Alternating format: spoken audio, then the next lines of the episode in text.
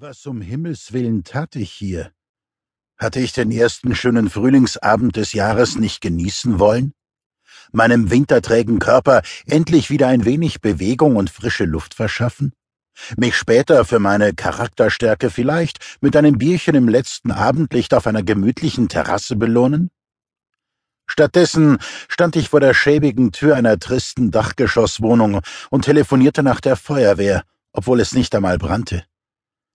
Als frostklarer Montagmorgen mit blitzsauberem Himmel hatte der 10. März begonnen. Im Büro hatten mich weder schlechte Nachrichten noch neue verzwickte Fälle erwartet. Keine unangenehmen Termine trübten meinen Tagesablauf, und die leitende Oberstaatsanwältin Frau Dr. Steinbeißer hatte mich bei unserer nachmittäglichen Routinebesprechung sogar gelobt. Die Frühlingssonne hörte nicht auf zu strahlen, warm und wärmer war es im Lauf des Tages geworden, und so hatte ich mich schon um halb fünf verkrümelt, um den ersten milden Abend des Jahres für private Zwecke zu nutzen. Auf den Straßen herrschte auch um diese Uhrzeit noch farbenfrohes Treiben. Mutige junge Damen zeigten wieder Bein, und die Vögel in den noch blattlosen Bäumen zwitscherten, chilpten und sangen ihre Lebensfreude heraus. Noch am Schreibtisch hatte ich beschlossen, dass die Zeit der Faulheit nun definitiv zu Ende sei. Heute würde ich endlich beginnen, meinen Winterspeck zu bekämpfen. Herr Gerlach, hörte ich eine aufgeregte Frauenstimme von der anderen Straßenseite rufen, wenige Schritte bevor ich das Haus erreichte, in dem ich mit meinen Töchtern zusammenlebte.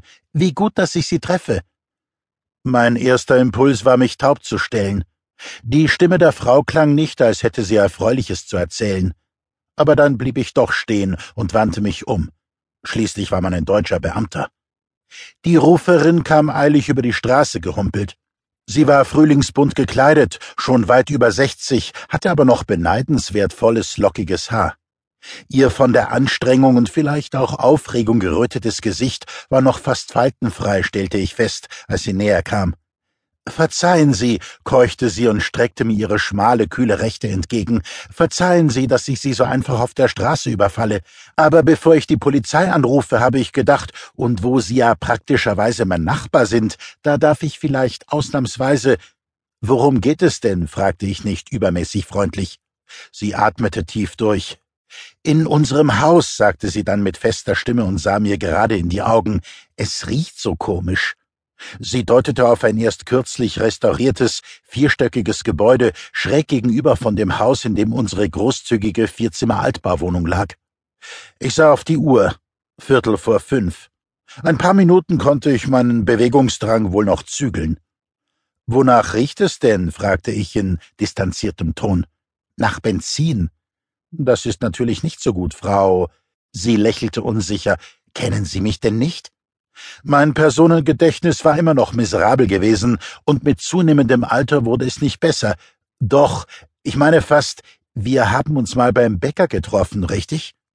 Ihr Lächeln wurde nachsichtig. Schon mehr als einmal, Herr Gerlach, aber macht ja nichts.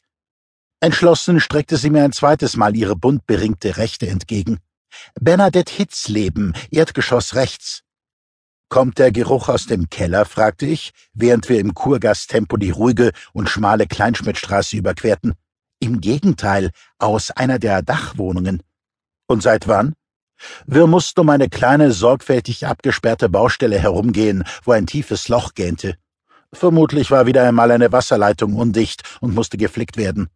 Vorgestern, am Samstag, habe ich es zum ersten Mal bemerkt. Anfangs habe ich gedacht, irgendwer hat was verschüttet und der Geruch verliert sich wieder.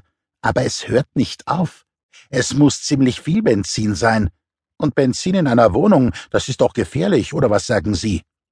Auf einem sauber gefegten Plattenweg durchquerten wir ein Vorgärtchen, wo würdige alte Rosenbüsche Knospen trieben, Krokusse lila Blüten und frühe Narzissen stolz die Köpfe reckten.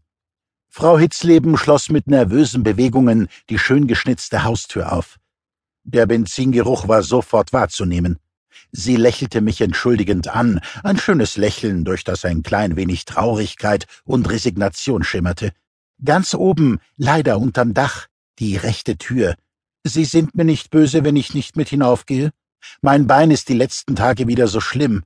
Wie gut, dass es jetzt endlich wärmer wird. Während ich die Treppen hinaufstieg, blieb sie unten stehen, um die Ergebnisse meiner polizeilichen Ermittlungen